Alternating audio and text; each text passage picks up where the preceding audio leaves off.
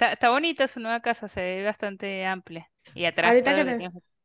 Ah, sí, Host Tour, sí, lo de atrás ve sí. espectacular. Y le vamos a pegar todas. Amén. Hello. ¿Cómo vamos? ¿Cómo estamos? Claro que sí, muy bien. Obviamente la reunión ameritaba producción, o sea, miren. Yo, yo me voy a poner un filtro, pero es que esta mierda no se quiere activar. No sé si ponerme allá con la luz hacia abajo, Mira la misma luz que tienes aquí. pero esa luz alumbra más. ¿Ah? No. Típico. Sí, sí, es que, que aquí siempre es lo mismo. Que nada, nada, nada ha cambiado. Es que seguimos siendo las mismas, muchachos. Parece eso no cambia. No, no, no. Ay, miren mi- mi camisita. Me encanta esta camisita. Mi- mira la camisita de Gaby, que es la mejor. Mira la de Gaby, mira la de Gaby. La mía es esta. ¡Ay, qué cool! ¿Qué dice Elena? Que qué camisa tan homosexual. Pues claro, como debe ser. Por algo somos Lesbo Latinolandia. Claro que sí, como que no. A ver, eso está mucha luz. Producción siempre siendo producción aquí, siempre. Que no cambien las cosas. La Elena. Imagínense que Elena está, está haciendo el trabajo de grado, ¿verdad? Está escribiendo porque mañana tiene una reunión. Me tocó utilizar el computador del trabajo y por eso me demoré porque me tocó descargar Zoom. Ok, ok, te entendemos, totalmente entendible. Mírala. Ahí está ella trabajando. Eh, allá está el Michi.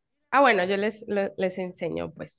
Eso es un gato, marica. O sea, yo pensé que eran unos cuadros, una vaina. No, no, No, no, no, no, no, no. no, esa es la casa casa del del gato, gato. claro. Míralo ahí. Qué marica. Allá está la otra Yo pensé, casita. Y o acá sea, está la otra casita. yo pensé que esos eran como los, ¿cómo se llama? Los, los condensadores del aire, ¿sabes? Que eran como unos aires acondicionados que estaban ahí. Yo, yo lo relacioné inmediatamente. O sea, Sí, sí, se ve que es toda una mansión para gatos ahí. Es que yo no tengo gatitos. yo tampoco tengo. No vamos a hablar de gatos porque me deprimo. Siguiente No, te- pero, ah, pero, eh, ah. Oh, Yo hace poquito sufrí mucho con Karim porque él se enfermó, tuvimos que operarlo, o sea, el diciembre lo pasé muy, muy, muy mal. Todos hemos sufrido por un gato. Y se sufre mucho. Ah, bueno, eh, en otras cosas, aprovechando que estamos aquí, me, producción es muy chismosa.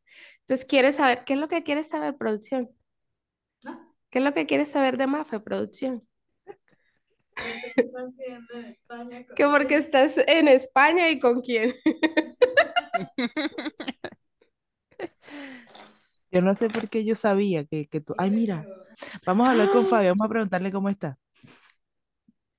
Ay, qué paloma, qué paloma. Hola. Hello. Hello. ¿Qué pasa?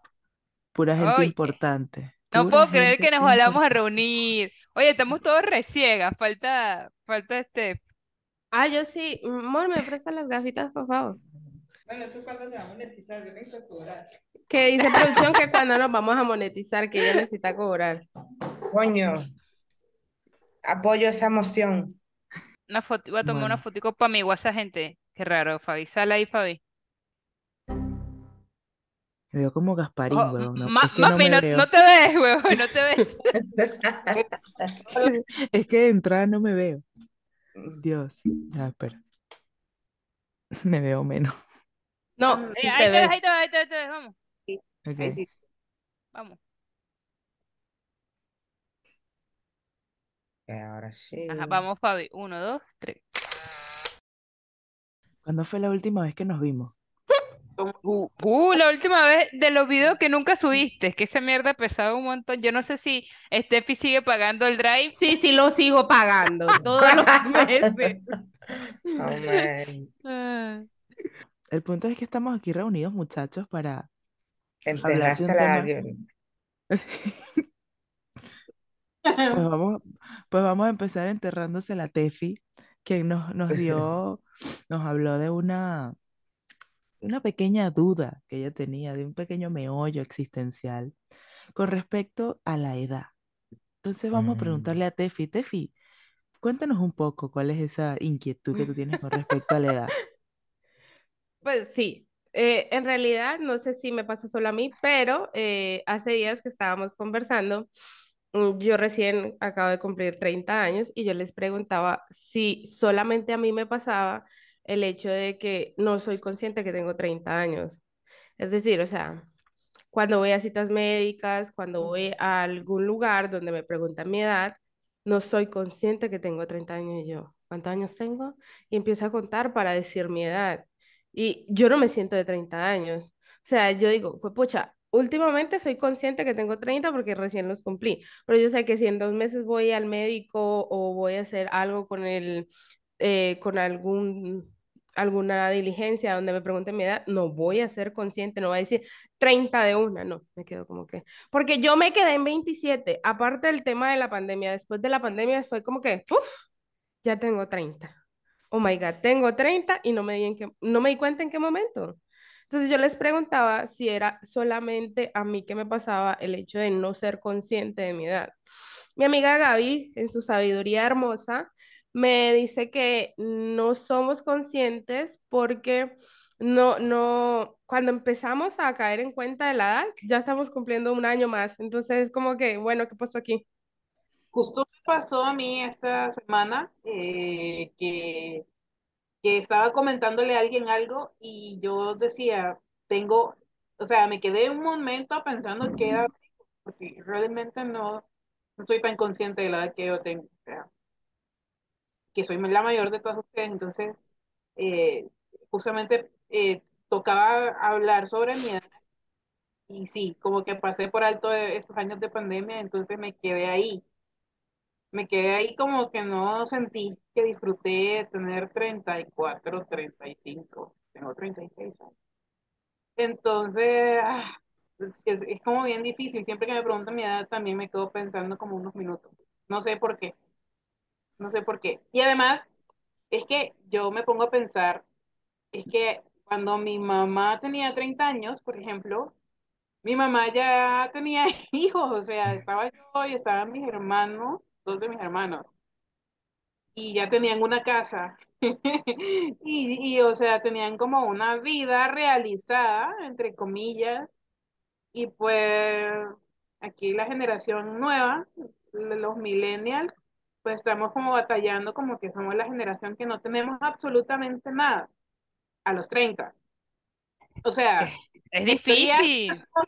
tenemos un montón de conocimientos y hemos avanzado en un montón de cosas y estamos eh, conscientes de un montón de situaciones, porque justamente somos la generación que no tolera nada, que no aguanta nada, eh, que no se deja. Somos la generación de cristal, dice la generación de cemento, Eh, pero justo estamos conscientes de un montón de situaciones, pero bienes materiales no tenemos. Eso sí, pues, estemos seguras que no tenemos absolutamente nada eh, material, pero siento que lo- los conocimientos que hemos obtenido y como al nivel de, de conciencia y de derechos, pues yo creo que también, eh, no sé, no sé si compensará, pero, pero al menos estamos conscientes, no lo sé, no sé, Qui- quiero, quiero consolarme con eso, con esa idea. Totalmente, yo tengo siempre ese pensamiento recurrente. ¿Cómo rayos uno se compra un apartamento, una casa, algo? Ya solamente comprar las cositas de la casa, las cortinas, qué vaina tan cara, las sábanas. Ahorita yo quiero una, unas, me- unas mesitas y Las quiero unas lámparas de pie y digo, pero ¿cómo esta vaina, esta lámpara, que está bonita, me gusta, puede costar igual que un sofá, por ejemplo? O sea, son precios eh, irrelevantes, o sea, del artículo que no, pero solo porque es medio bonito y tiene un estilo ahí, cuesta lo mismo que otra cosa que es mucho más, o sea, y dígame las sábanas de algodón de no sé cuántos hilos. Mi mamá Ay, tenía, sí. Las yo, de mil hilos. cuando yo fui, que me compré la más económica, yo dije, no, esta vaina no me gusta, qué incómodo, no se siente como las de mi casa. Y, y cuando fui a ver las que, las que son, de las mil hilos, Dios mío, eso cuesta un ojo de la cara. Y cuando tuve que comprar cortinas, eso fue otro ojo de la cara. Yo digo, porque esa mierda es tan cara, las cortinas y esas cosas así. Ya solamente esos elementos puntuales que son de la casa son caros. Imagínate una casa. Entonces no es solo eso, dices tú tienes la casa, tienes que De la pagar. cama, el colchón. Nosotros tuvimos que comprar colchón. Y carísimo. O sea, para uno tener un buen colchón, porque se supone que vamos a descansar, a recuperarnos del día. Los colchones son carísimos. Nosotros no hemos comprado un sofá cama porque estaba carísimo. Yo ahorita quiero un sofá y, y digo, no me quiero comprar uno económico porque uno es incómodo, eh, ah, no va a durar nada. Y, y los otros que son, Dios mío, es un ojo de la cara, literal. Es, es demasiado plata, o sea, un montón de plata ilógica. Pero bueno, toca, ¿no? Por la comodidad, porque, pero, Las cosas pero bonitas este, cuestan. las cosas bonitas cuestan. Conversación, señora. Sí, Exacto. Exacto. Oiga, Totalmente. O Llegamos sea, al punto de la vida donde, donde ir al supermercado cuenta como salida. Ay. Claro, siempre. Me fascina. O sea, yo, mis salidas son todos los domingos a ir a mercar. Porque de paso no puedo mercar cada 15 días porque la comida se me daña. Y la comida está muy cara. Eh, O están carísimos, carísimos. Claro, ese es, o- ese es otro tema, como, por ejemplo, en tu caso ustedes no sé cuántos son, por ejemplo, en mi caso también soy, es, tienes que hacerlo semanal, porque si compras demasiado, se te daña. Y si compras muy poquito, pasas hambre también, porque pides domicilio y gastas más y no comes bien. Entonces es un equilibrio entre tratar de comprarlo exacto, ¿no? Porque a veces uno dice quiero esto y esto y esto y hay semanas en que compras de más y se te daña. Y es un dolor en el alma ver que se te dañe la lechuga, que se te dañe una papa, que se te dañe una Sí. fruta. A mí a veces me da la loquera y digo, a veces quiero comer diferentes frutas. Y yo estoy consciente que hay días que puedo comerme una fruta como hay días que no. Entonces máximo puedo comprar cinco frutitas para que no se vaya a dañar. Pero a veces me vuelvo loco y compro varias frutas y llega la otra semana y ya cuando voy a ver se me dañó. Y así sucesivamente. O sea, es un equilibrio también. Es complicado ser grande. Los Eh, trucos de señora para que las verduras duren. Exacto. Exacto. Yo sí compro, yo compro para un mes, 20 días y sí dedico un día solo a limpiar las verduras, a lavarlas, cortarlas y almacenarlas. Yo Ah. quiero meterme en el cuento del meal prep. Oh. Esa vaina soluciona. Porque cuando yo he tenido comida ahí medio arreglada, yo ya soluciono la comida, así. Eso es cierto, pero por ejemplo, en mi caso que yo vivo sola, tengo que tener el estado anímico para hacer meal prep y preparar, esa es otra, o sea, buscar tu estado zen, tu equilibrio para que tú digas, bueno, hoy es el día de lavar las verduras y de cocinar. Por ejemplo, eso me pasó el fin este fin de semana, como estuve en mi casa, descansé, el domingo dije, el domingo en la noche, dije, voy a cocinar para comer en la semana. Me voy a hacer, voy a hacer mi almuerzo, que con eso como hasta el miércoles, o sea, dice, voy a hacer un pollo guisado, voy a hacer mi arroz, arreglo la ensalada y preparé varias cositas. Hice mi meal prep el domingo, porque estaba en mi estado zen. Pero hay domingos en que no estoy mi estado zen y no quiero un coño, y- pero obviamente llega la hora de comer y uno resuelve, se ves, te come. Y ahí es, creo que es cuando empiezan a echarse a perder las cosas, porque a veces como que por la rapidez uno hace lo más rápido y, y deja lo otro ahí sacando. Pero si lo haces con antelación, pues obviamente ves que tienes en stop y, y lo utilizas.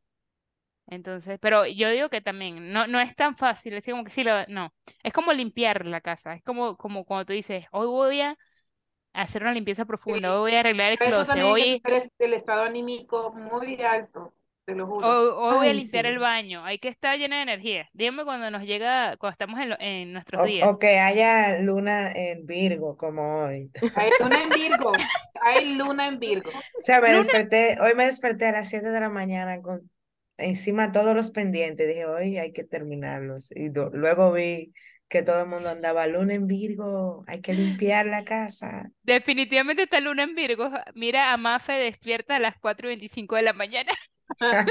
Pobrecita. Sí. Cuando, le- cuando hay luna llena en tu signo es una cosa maravillosa. Wow. Ah, shuash. Tengo cosas importantes esta semana. Quiero esa Bueno, energía. A mí la luna en Virgo es como que me chupa la energía, yo no sé, yo me siento, es Marte y yo me siento cansadísima, devastada, ya basta, ya corten la semana, se acabó, que llega el sábado, ya basta, ¿no? Seguro que lo diste todo. No, yo siento que así llega el sábado, uno no descansa, marica. Por lo menos yo trabajo medio tiempo el sábado. Entonces llego el sábado cansada de toda la semana, trato de dormir un poquito en la tarde, preparar el almuerzo, me desocupo por ahí a las tres y media, cuatro, ya se hizo de noche, ya es domingo, el domingo hay que ir a mercar, hay que lavar la nevera, hay que organizar las verduras, hay que ta, ta, ta, ta, ta. Se me fue el día y no descansé. Y otra vez la, la rutina y así. O sea, no descanso. Yo necesito mínimo dos días. Hola, Ana. Sí, es que yo estaba Ir pensando ya como los países, los países que están como planteando la idea de que se trabaje cuatro días durante la semana, porque es mucho como mucho más productivo, la gente es mucho más productiva, igual o más productiva en cuatro días que lo que trabajar eh, cinco o seis días, cinco días y medio. claro, pero yo también digo que depende del rubro, obviamente esos trabajos de que son atención al público y esas cosas, eh, lunes a lunes 24, pero es ahí, es ahí lo complicado, ¿no? Para que va a tener que meter más personal y todo el tema para que nada más se Justamente, cuatro. justamente porque tiene que haber gente que cubra esos Exacto. tiempos en los que la demás gente descansa. En, en el mundo de la tecnología, sí, en, en algunos proyectos, porque es, es el proyecto que te tiene que dar la flexibilidad, eh, se trabaja en lo que son los viernes flex, que es que los viernes trabajas hasta mediodía eh, y ya. Pero si es que hubiera algo que hacer, algo urgente, es como que si tu horario es hasta las seis, ya, si es que existiera una emergencia, pero si no, ya normal, al mediodía, tú puedes no estar en, en tu puesto de trabajo y ya está. Eh, eh, y entonces trabajas menos de 40 horas semanales en ese caso, en, esos casos que se da, porque trabajas de Qué lunes a jueves. Entonces tienes el viernes para la, la, la mitad del viernes para hacer otras cosas. Claro, tienes, en este caso tienes la mitad del viernes, sábado y domingo. En el caso de, de algunos proyectos de tecnología se da así. En mi, ahorita estoy en un proyecto donde es un supuesto horario de verano, porque ahorita estamos en, verano en Perú, y trabajo de 8 a 6 y media de lunes a, de lunes a, a jueves y viernes de 8 a una y media. O sea, dirás, oh, sí, trabajas, eh, libras mediodía, pero si sumas todas esas horas, da más de 40 horas semanales. O sea, peor que trabajar de 8 a 6. Este, es un montón. Y siento que el tiempo igual como que no rinde. Porque es Sí. eso, ¿no? Eh, el, la productividad no es igual. Tanto, tantas horas ahí. O sea, seguimos siendo las mismas en esencia porque lo veo, lo siento, lo percibo, pero sí, creo que desde la primera vez que, que grabamos un capítulo hasta el día de hoy, incluso desde la última vez que, que subimos capítulos, creo que hemos, hemos pasado por muchas cosas que nos han transformado, ¿no? O sea, por muchas cosas. Tenemos ahorita, tenemos ahorita vidas totalmente distintas. O sea, he- hemos tenido experiencias transformadoras. Lo sé, lo sé porque a pesar de que no hemos grabado ningún capítulo, pues tenemos conocimiento interno de cada uno, del proceso que hemos llevado cada una. Así que a mí me gustaría preguntarles, pues, o sea, échenle un poquito el cuento a la gente que nos está escuchando. ¿Cuáles son las cosas más épicas que nos han pasado en los últimos años desde que no nos vemos? Me Pues siento no, como en to- las daily. Me siento como no, en las putas daily de todas las mañanas. no, Vamos a no, to- empezar. no, ¿Quién quiere? Y todo el mundo. no todos al mismo tiempo. Empieza Fabi. Fabi levantó la mano. Venga, Fabi, No, yo, yo, yo, yo estoy hablando del meme que nadie hizo caso, obvio, el que dijo hombre, los Daily. ¿Qué queremos? Chao, pero queremos, chao. Empieza tú, Mafe. Tefi. Tefi la mano. Yo creo que está bien. Tefi siempre quiere hablar. Tefi, empieza tú, dale. No, yo no dije, yo me estaba arreglando mi pelo. Ay, tan bella. Dije, Yo creo que que una de las cosas más importantes por las que pasamos todos en común fue la pandemia. ¡Wow! Pensé que eso nunca iba a pasar. eh, Rayos, la tapaboca, la pandemia fue es traumático. cierto. Sí, es, de hecho, la primera parte, uf, ustedes- esto, es- esto es una conversación post-pandémica que estábamos eh, teniendo, que no habíamos Sí, es tenido verdad. las cinco, porque la última vez que, que se pasaron esas reuniones, no, aún había restricciones. Ya va, ya va. ¿Qué pasó? ¿Qué pasó? Te perdiste, te perdiste el sex symbol que tiene Tefi en su casa. Coño, déjame poner, déjame poner a Tefi, ¿Qué da- es eso? ¿Un, no un- le es un hombre? Es mi roomie. Ay, pensé que era Elena. Yo, eh, Elena, pero pensé que la que estaba en Europa era más, pero. No es mi roomie. Ah, ok, ok, ok. Y el roomie se... y Pero el de roomie- eso hablamos ahorita. Es parte de la producción ahora, en este momento. Esos son momentos, necesitamos explicaciones. Eh, no vi nada, pero se está grabando, ¿no? Necesito ese corte. porque- Ese corte va porque va, o sea, ya, ya está. Total. para mí, eso hizo el capítulo y se acabó. Esa, esa parte hizo el capítulo y se acabó. Es que fue muy cómico. O sea, Sí, porque pues. estabas hablando súper serio y de repente Unas huevo. tetillas, unas tetillas masculinas. yo pensé que era Elena también. Yo, ¿y qué? Bueno, claro, yo también, porque yo dije, la única persona que está ahí es Elena. y Yo dije, No es que acabo de entrar. eh, pero no sabía. Y él Pero, entra, pero, y él entra fíjate, sin camisa, no entiendo. O sea, Bueno, anda por ahí sin camisa, bueno. Está orgulloso de su cuerpo.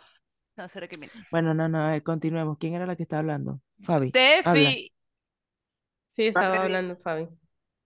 La conversación post pandemia. Ah, sí, sí, que no habíamos tenido, porque cuando, cuando se reunieron, ustedes aún estaban las restricciones.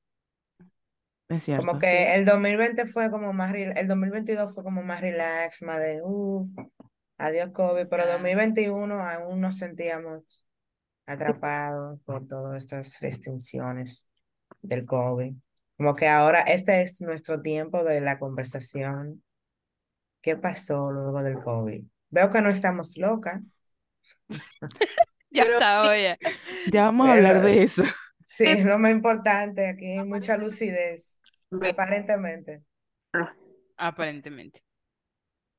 Sí, sí, Pero sí, qué sí, cool, sí. qué cool poder hablar de estos temas con ustedes. Estaba loca porque Yo pensé que estaba. nos reuniéramos para hablar de eso. ¿Qué tal la vida después del COVID? Y la Mafe que nos debe una explicación larga de su éxodo, porque ella solamente mantiene comunicación con Omi y eso es material documentable. Queremos saber con detalles qué es lo que, De mi qué es lo que, éxodo. claro, manín, por Bueno, todas yo, yo. Yo voy a hablar aquí sin tapujos. Ya no empieces a lanzar puntas. Ya todo el tiempo es ese pedo en todos los capítulos. Una lanzadera de punta. No, señor. Es más Eso que. no va eh, a cambiar, eso no va a cambiar. mira, O no, sea, no, ese es el ser sea, de esto. No, no, pero no, no, no hay que, no hay que hablar de nuestras cosas. Tienes razón, más esta cosa la ven personas que no deben enterarse de nuestros pasos. Sí, totalmente. Y Totalmente. podemos contarnos a nosotros lo que, pero que no lo sepan las, las demás. Y le vamos a pegar todas, amén.